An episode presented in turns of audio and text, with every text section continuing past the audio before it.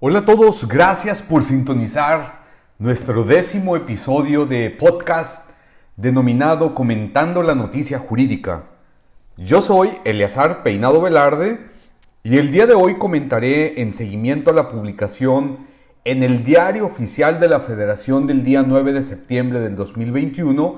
en el que se establece como resolución que reforma, adiciona y deroga diversas de las disposiciones de carácter general a que se refieren los artículos 115 de la Ley de Instituciones de Crédito en relación con el artículo 87D de la Ley General de Organizaciones y Actividades Auxiliares del Crédito y 95 bis de este último ordenamiento aplicables a las sociedades financieras de objeto múltiple. Esta reforma viene específicamente a vigilar aún las operaciones que realicen los usuarios de servicios bancarios. Y con la modalidad no presencial podemos realizar operaciones mediante una aplicación, pero ahora regulado a las instituciones bancarias para que los usuarios de dichas instituciones estén debidamente geolocalizados, lo cual lleva a cumplir con ciertos compromisos que México adquirió con el Grupo de Acción Financiera, que recordamos o recordemos que el GAFI es un organismo intergubernamental creada en 1989 por el entonces G8 que fija los estándares internacionales en materia de prevención y combate a operaciones con recursos de procedencia ilícita y financiamiento al terrorismo. Recordemos que el grupo G8 pues estaba formado por Alemania, Canadá, Estados Unidos, Francia, Italia, Japón, Reino Unido y Rusia. Y esto fue creado el Grupo de Acción Financiera en 1989. El secretario de la GAFI está en la sede de la OCDE en París y de lo cual actualmente México forma parte. Ahora bien, la citada resolución en sus puntos considerandos indica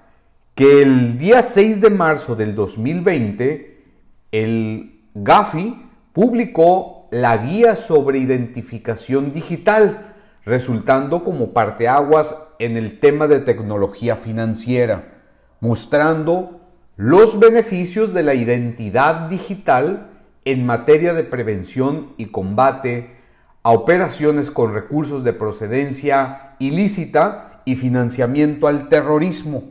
presentando a la tecnología financiera como una, de la, como una manera más confiable y segura para las entidades financieras al momento de llevar a cabo la identificación de sus clientes a través de del uso de mecanismos como la prueba de vida, el uso de elementos biométricos y factores de autenticación, entre otros, pero permitan la mitigación de riesgos de operaciones con recursos de procedencia ilícita y financiamiento al terrorismo. Por tanto, y derivado de la enfermedad que produce el virus SARS-CoV 2, conocido también como COVID-19, se llevaron a cabo medidas para evitar la propagación del virus. Así las cosas y en virtud de que el día 15 de mayo del 2020, la Secretaría de Salud eh, Pública, en este caso, publicó en el diario oficial de la Federación el acuerdo por el que se modifica el diverso, por el que se establece una estrategia para la reapertura de las actividades sociales, educativas y económicas, así como un sistema de semáforo por regiones que todos conocemos para evaluar semanalmente el riesgo epidemiológico relacionado con la reapertura de actividades en cada una de las entidades federativas. Asimismo, se establecen acciones extraordinarias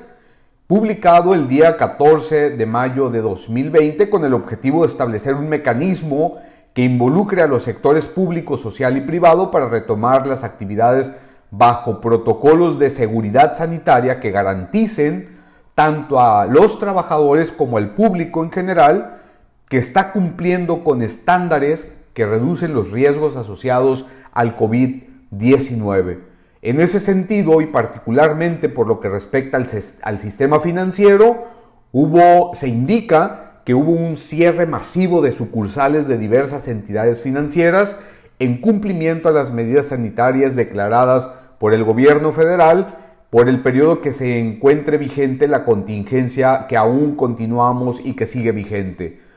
lo cual se tradujo en uno de los principales retos para garantizar la continuidad del ofrecimiento y la prestación de servicios financieros al público en general, atendiendo a la nueva normalidad sin descuidar y menoscabar el régimen de prevención de operaciones con recursos de procedencia ilícita y financiamiento al terrorismo.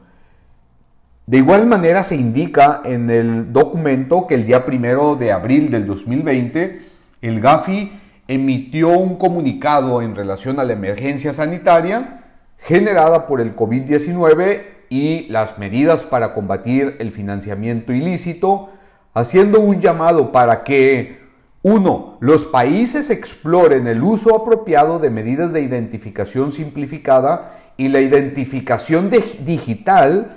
para facilitar las operaciones financieras mientras se mitigan los riesgos de operaciones con recursos de procedencia ilícita y financiamiento al terrorismo. Y dos, los reguladores, supervisores y demás autoridades involucradas en la materia brinden la asistencia necesaria al sector privado respecto a cómo será aplicada la regulación en la materia durante la crisis sanitaria. Y en ese sentido y con base en la guía de identificación digital del GAFI, así como en cumplimiento a las recomendaciones 10 y 15 de dicho grupo, resulta necesario, al igual que con otros participantes regulados en la materia, reconocer la posibilidad legal de que las sociedades financieras de objeto múltiple puedan cumplir con sus obligaciones en materia de prevención de operaciones con recursos de procedencia ilícita y financiamiento al terrorismo a través del uso de nuevas tecnologías, desde luego,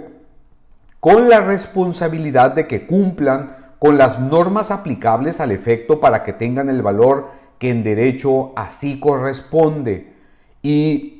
asimismo establece que adicionalmente en apego a la recomendación 4 del GAFI, y eh, al contenido del informe de evaluación mutua emitida por dicho organismo intergubernamental, en enero del 2018 resulta necesario fortalecer el marco legal respecto a la conformación de la lista de personas bloqueadas en razón de que nuestro país, es decir, en México, como miembro del GAFI, ha reconocido la conformación de, empresas fantasmas como técnica generalizada para realizar operaciones con recursos de procedencia ilícita. En este sentido, se adiciona el supuesto de inclusión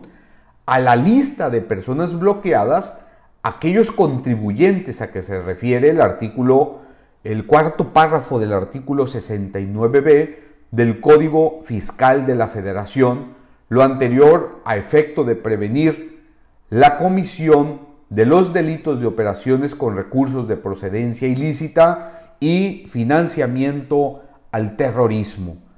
Recordemos que el artículo 69b del Código Fiscal de la Federación establece y señala que cuando la autoridad fiscal detecte que un contribuyente ha estado emitiendo comprobantes sin contar con los activos personal, infraestructura o capacidad material directa o indirecta para prestar los servicios o producir, comercializar o entregar los bienes que amparan tales comprobantes o bien que dichos contribuyentes se encuentren no localizados, se presumirá la inexistencia de las operaciones amparadas en tales comprobantes. En otras palabras, tú que me estás escuchando, eh, en este podcast quiero eh, darte pues a mayor abundamiento sobre esta resolución que todo aquel cliente de instituciones bancarias que sean publicadas en el diario oficial de la federación en las listas negras que establece el numeral 69b del Código Fiscal de la Federación, ojo, le serán bloqueadas las cuentas bancarias solamente por encontrarse en esas listas negras, lo que ocasionará sin duda, desde mi juicio, un gran número de amparos en primer lugar, pues presuntivamente si una empresa o una persona física por un descuido administrativo de actualización de domicilio o en caso de que sea publicada en las listas negras de manera provisional o definitiva, enfrentará un bloqueo de cuentas bancarias, lo que ocasionaría, como ya también lo comenté, perjuicios irreparables, perjuicios económicos inclusive, cierre o desaparición de empresas, pues para lograr que se desbloqueen cuentas bancarias habrá que primeramente acreditar a la autoridad administrativa la localización de la empresa y que no se trata de una empresa fantasma o facturera, entre otros requisitos que habrán de acreditarse para que sea eliminado de, las listas negras provisionales y desde luego se agravará aún más en caso de que sean publicadas estas personas físicas o morales en las listas definitivas. De aquí que vienen mis recomendaciones como abogado empresarial y que son, uno, dentro de su programa de compliance o de, cumplimiento normativo, es necesario que se establezca el riesgo administrativo, nombrar responsables dentro de la matriz de riesgo, tanto de las actualizaciones de domicilio, así como siempre acreditar a la autoridad hacendaria el debido cumplimiento de las obligaciones fiscales, pero también de la materialidad que estemos de todas las operaciones que estamos realizando. Y dos, en caso de no contar con un programa de cumplimiento normativo o un oficial de cumplimiento, es necesario que su contador público siempre esté atento a los cambios o actualizaciones que habrá de realizarse frente a la autoridad, pero de igual manera atender y dar cumplimiento a cada una de las obligaciones fiscales, como ya lo he comentado con antelación, pero de igual manera atender cada una de las visitas o auditorías que realice la propia autoridad. Creo relevante este tema y es necesario poner puntual atención a pues precisamente a esta resolución que fue publicada el día 9 de septiembre. Y bueno, con esto llegamos a nuestro cierre de este episodio, no sin antes decirles que la integridad se vive todos los días y por tanto, concluyo con esta frase que ya es propia, que digo, habla con honestidad, piensa con sinceridad y actúa con integridad. Hasta la próxima.